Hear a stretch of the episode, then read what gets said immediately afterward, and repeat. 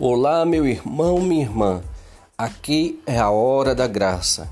Meu nome é Dom Eduardo e esse é um momento de graça e de bênção para você e para a sua família. É um podcast de inteligência espiritual e emocional. E estamos juntos sempre nas segundas, quartas e sextas. Siga no nosso Instagram Lá você vai receber a mensagem automaticamente quando o podcast está pronto e já está lançado, sempre na segunda, quarta e sexta. E acima de tudo, divulgue este trabalho, não guarde esta bênção. Outras pessoas precisam também de sua mão para que Deus possa chegar até elas. Deus te abençoe.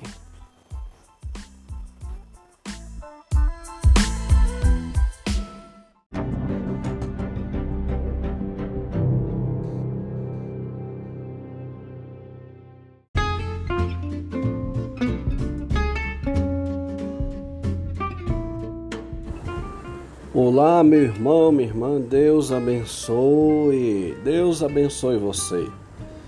Estamos aí nos preparando, arrumando a nossa casa para o Natal. Acredito que nada melhor do que realmente começar arrumando nossas bagunças internas, a bagunça da nossa alma, para depois começar a arrumar a bagunça da nossa casa. Sempre comece de dentro para fora eu acredito que o resultado sempre será melhor. Então, Deus abençoe você, Deus abençoe sua família, porque vocês estão caminhando. O importante é sempre caminhar, nunca parar. Aquele que se acomoda, aquele que desiste, realmente é porque na verdade nunca teve forças. Então, acreditar que a coisa pode ter um outro olhar, pode ter uma outra visão, ou muda muito, muda muito, minha irmã. A gente consegue caminhar e respirar bem melhor. Então vamos lá iniciar nossa conversa e perguntar essa semana, Eduardo, o senhor, o senhor escuta o que o senhor diz? Eu disse, olha, na verdade eu escuto depois. Eu não escuto na hora que eu estou gravando. Eu deixo realmente que Deus faça a graça acontecer, que Deus diga o que Ele quer que você escute, aquilo que seria melhor para você. Mas eu também sou ouvinte da hora da graça. Geralmente quando eu gravo, é, eu gravo na parte da finalzinho da manhã, início da tarde, alguma coisa mais ou menos assim. E quando é à noite, antes de eu dormir, aí eu vou escutar a hora da graça, vou rezar junto com a hora da graça e claro e evidente como isso é bom, né? Como isso é bom. E eu tô achando maravilhoso. Eu digo assim para mim, viu? Para mim enquanto ouvinte, mas eu espero que Deus esteja abençoando você profundamente e que nessa caminhada que a gente está fazendo de abrir as nossas caixas, de abrir o nosso ferro velho, aquilo que está lá dentro, que a gente tem medo, de mexer, é porque nos machuca, nos lembra muitas coisas ruins que passaram, que a palavra de Deus vai nos ajudando, que a palavra de Deus vai nos curando, vai nos libertando, para que a gente tenha coragem, coragem de filhos de Deus, de mexer naquilo que tanto nos dói. Amém? Então vamos lá, pegar a carta de São Paulo aos Efésios, capítulo 5, versículo de 15 a 16. Efésios capítulo 5, de 15 a 16. Vigiai, pois, com cuidado sobre a vossa conduta, que ela não seja a conduta de insensatos, mas de sábios que aproveitam ciosamente o tempo pois os dias são maus. Palavra do Senhor. Graças a Deus. Minha querida, São Paulo nos chama aqui a atenção para uma coisa. Se seus dias estão nublados, Se a coisa já não está boa, não piore mais a coisa, minha irmã, pelo amor de Deus. Acorda para Jesus. Ele vai dizer que a gente tenha cuidado na nossa conduta, ou seja, como nós estamos conduzindo.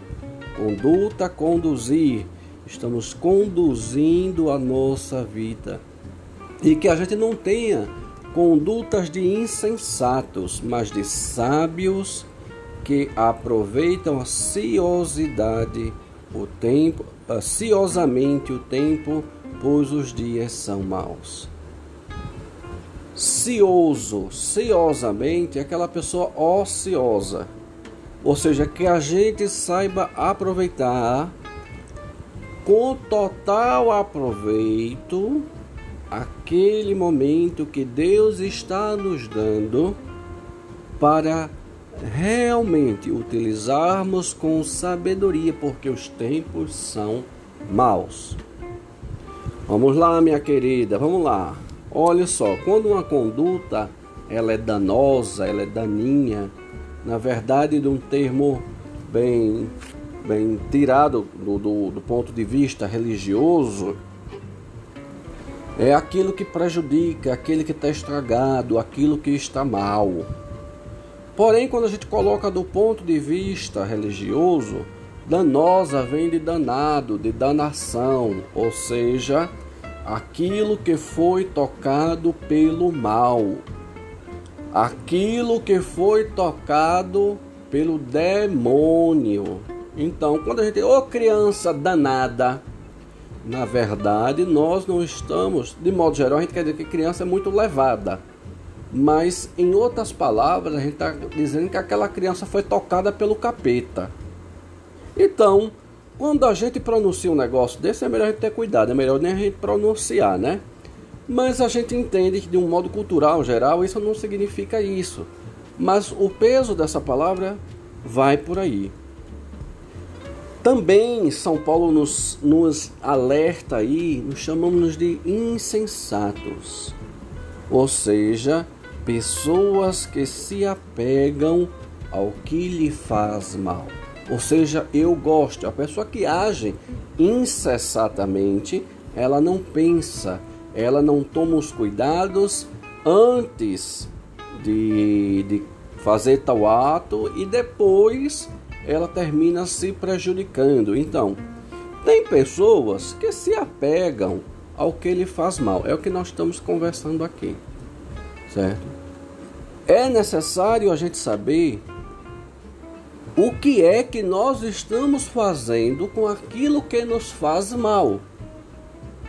Tem gente, tem gente por aí que nós chamamos em psicologia de ganho secundário. Ganho secundário são pessoas que se apegam a uma doença, a um transtorno, para continuar se beneficiando de alguma forma, seja de parentes, de amigos. Ou seja, isso faz com que eu tire a responsabilidade sobre mim, sobre aquilo que está acontecendo. Vou dar dois exemplos. Na, no fundo, no fundo, a pessoa que está com ganho secundário, ela quer chamar atenção. Na verdade, ela está com carência, não é? E fica querendo chamar atenção. Eu conheço uma pessoa, né, que a pessoa ela se utiliza de, de uma determinada doença para que todos olhem para ela como coitadinha, perguntando sempre se ela está bem, como é que ela está, se ela precisa de alguma coisa. Você entende que ela faz isso para poder se aproveitar? Ou seja, tem pessoas que têm a mesma doença que ela e levam a vida muito bem, obrigado. Uma outra pessoa também é aquela pessoa que para poder, é, no caso, chamar a atenção dos parentes, dos amigos, é aquela pessoa que dá sempre uma de coitadinha, uma de vítima, né? Ah, você não gosta de mim. Ah, você não me ama. Ah, você não me quer. Ah, porque não sei. Olha, quando a pessoa está fazendo isso, coitada, ela tá tão doente, tão doente, tão carente, tão carente, porque ela quer atrair a atenção da pessoa na vitimização dela. E isso não faz bem. Isso aí corre todo mundo. Ah, o que é que você precisa? Eu amo você sim. Não, minha gente. Quando a gente faz isso, nós estamos alimentando a doença, é, o transtorno emocional que essa pessoa está passando. Isso não é bom. Porque na verdade o que essa pessoa precisa é de um acompanhamento psicológico. Mas só que na vida espiritual também nós temos ganhos secundários. A gente se apega a determinados fatos que aconteceram na nossa vida e fica dando uma de vítima, chamando a atenção dos outros, chamando a atenção de Deus. Ah, Deus, porque tu me deste? Meu pai foi assim. Oh Senhor, porque eu sou pobre. Oh Jesus, ah, porque não sei o que bem. A gente tenta fazer com Deus a mesma forma que a gente faz com as pessoas.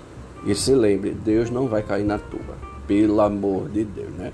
Vai contar piada para outro, que isso aí Deus não vai cair na tua de jeito nenhum. Mas o que nos interessa é saber quem é que aguenta uma vida assim. É uma pessoa que sempre vai viver de migalhas é uma pessoa que sempre vai viver de resto de atenção dos outros. Ou seja, isso é tão pouco, isso é tão doloroso, isso é tão sentido que a pessoa não consegue sair do lugar.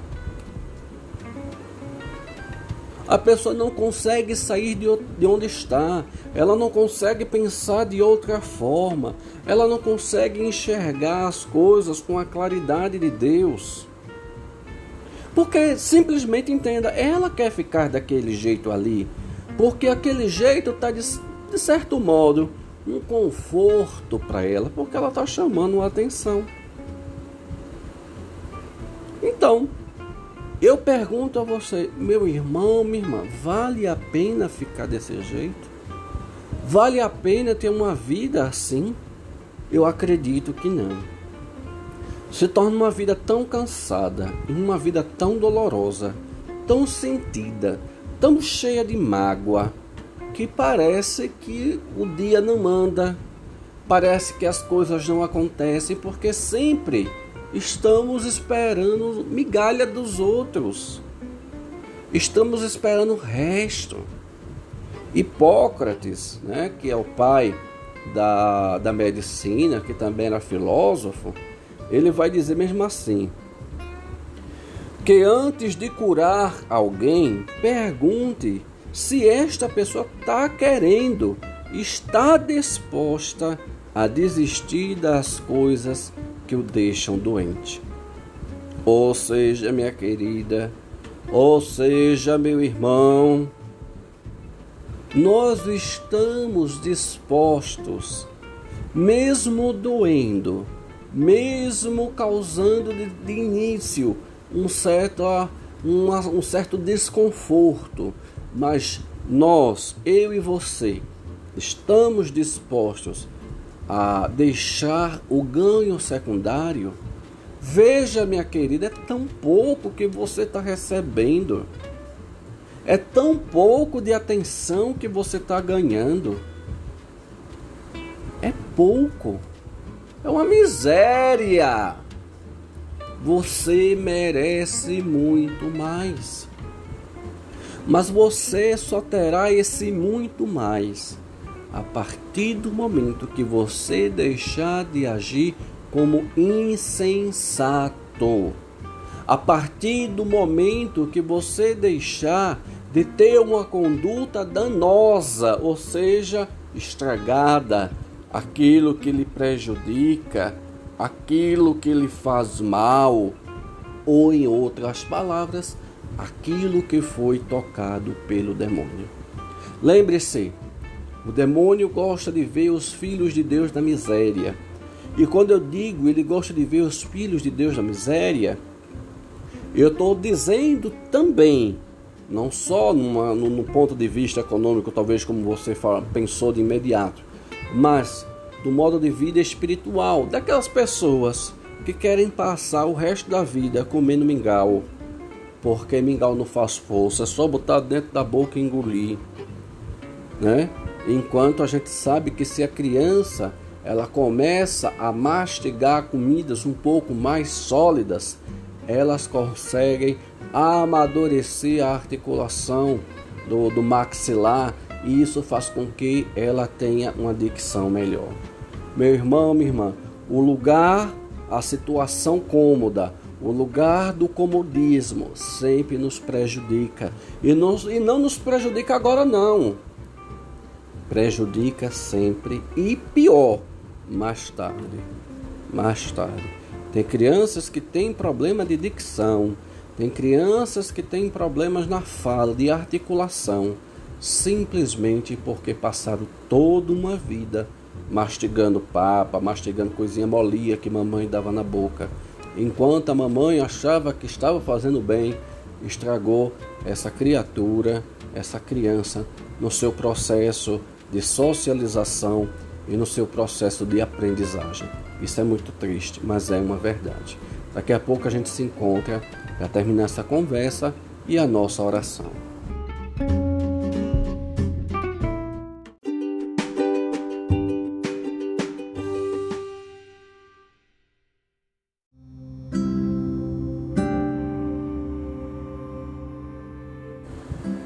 Tá? É muito triste, continuando nossa conversa, né? É muito triste quando uma, uma, uma mãe entra com a criança no consultório, alguns de vocês sabem, outros não, eu sou psicopedagogo também, e algumas mães entram no consultório onde existe uma reclamação por parte do colégio na, no processo de, de aquisição é, da fala da criança e probleminhas que acontecem de criança até determinado ponto ainda normal, é quando no, na, na socialização com as outras crianças, uma começa a ter a brincadeira com a fala da outra, né? Isso ainda não é bullying. Bullying é um processo mais complexo, que tem que preencher todos os requisitos, mas aquela brincadeirinha normal de socialização, como eu disse, é só até certo ponto. Então, a criança se chateia porque não fala igual às outras, porque as outras tiram é, brincadeira com ela.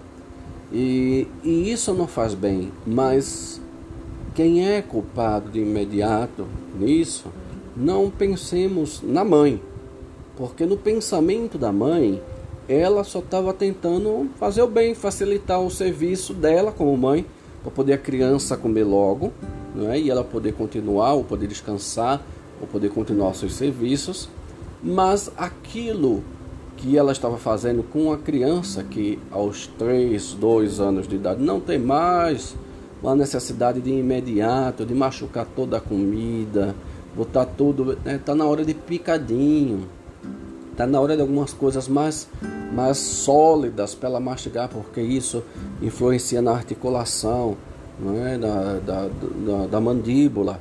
Então isso tudo é muito interessante, porque chega numa situação dessa, a gente é obrigado a encaminhar a criança para uma fono, para a criança reaprender a falar. Mas isso não teria tido problema se desde cedo aquela criança fosse acostumada a mastigar. Tá entendendo? Você entendeu?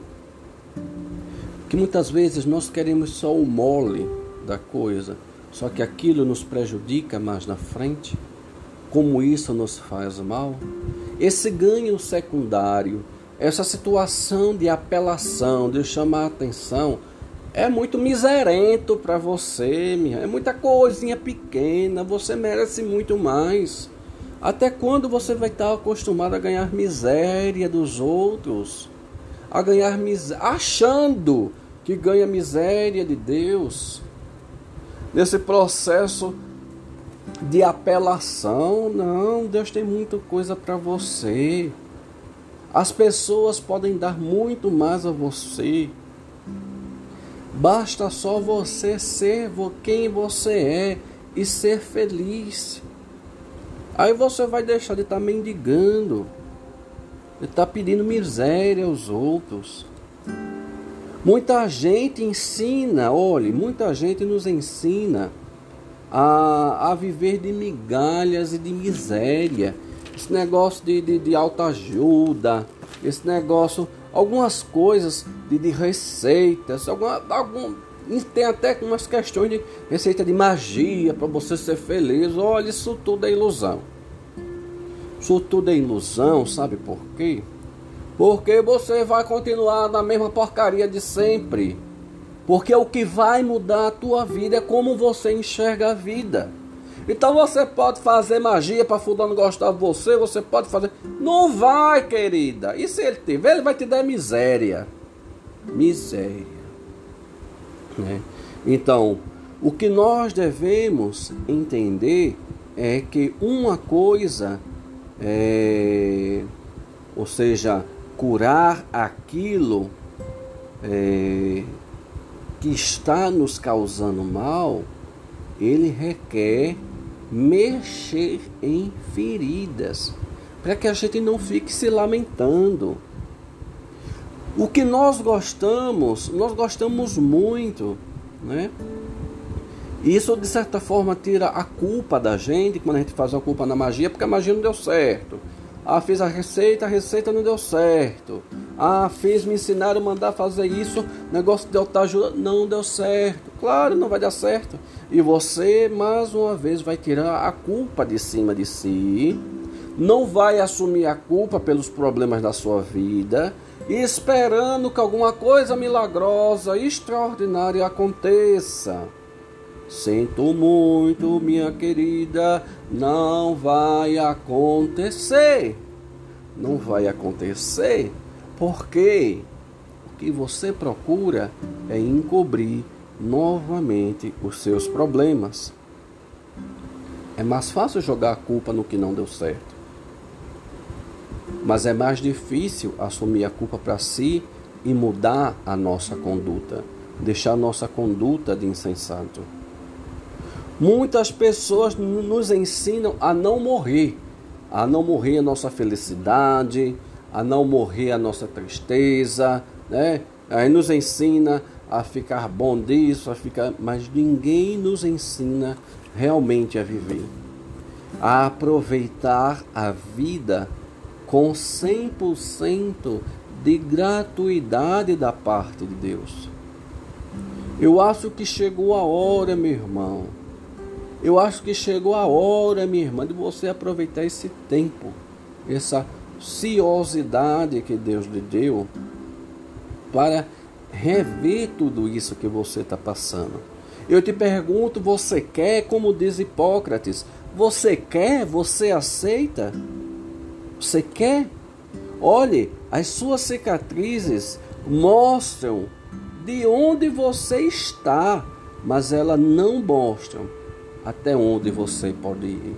Se você quiser ficar chorando suas feridinhas, pode ficar chorando, você não vai sair do lugar.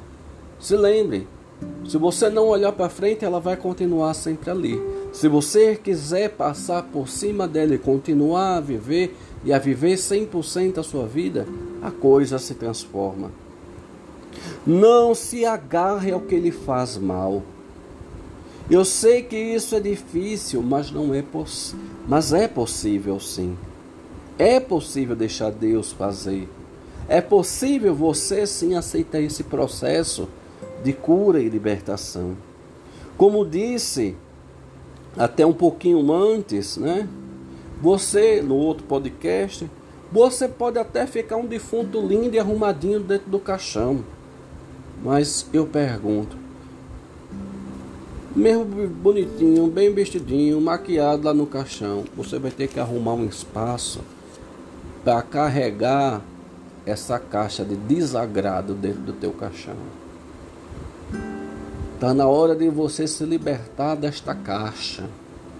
Está na hora de você deixar que aquilo que lhe assombra, aquilo que lhe faz mal, aquilo que lhe trouxe tanta tristeza na vida, aquilo que até hoje lhe causa raiva, deixar que aquilo ali seja colocado na mão de Deus. Se você, minha irmã, se você, meu irmão, não tiver coragem, não tiver condições, não se optar, você tem que optar mesmo a esvaziar essa caixa, a esclarecer tudo sob a luz de Deus, todas as suas questões, a coisa não vai para frente. É você que tem que optar.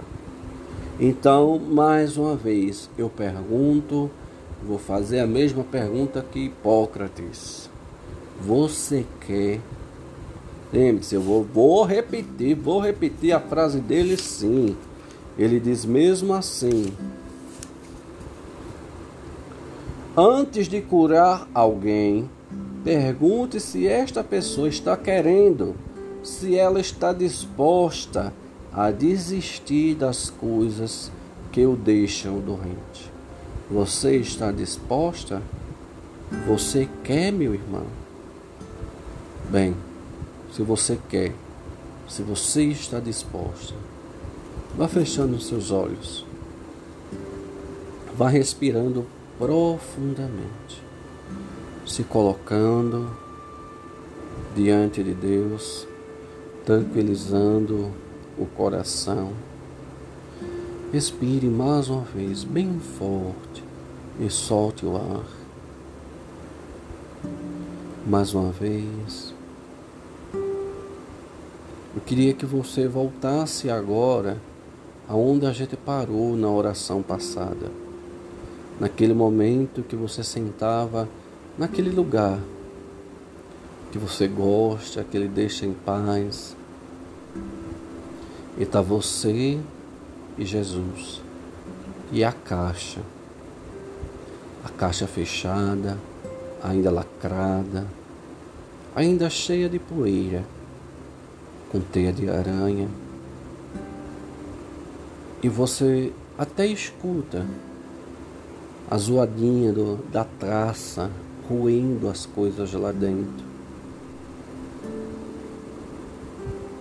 Olhe para aquela caixa. Olhe para os olhos de Jesus que está aí junto com você. Deixa que esse olhar toque você profundamente. Não tenha medo de olhar para os olhos de Deus. Não tenha medo de olhar para esses olhos que querem que você seja feliz, que querem que você seja amado você segura a caixa, a caixa está com você, mas olhe para Jesus. E Jesus, olhando para você, ele diz mesmo assim: Meu filho, minha filha, você está disposto? Você quer realmente que eu te liberte, que eu transforme, que eu curo todas as mágoas,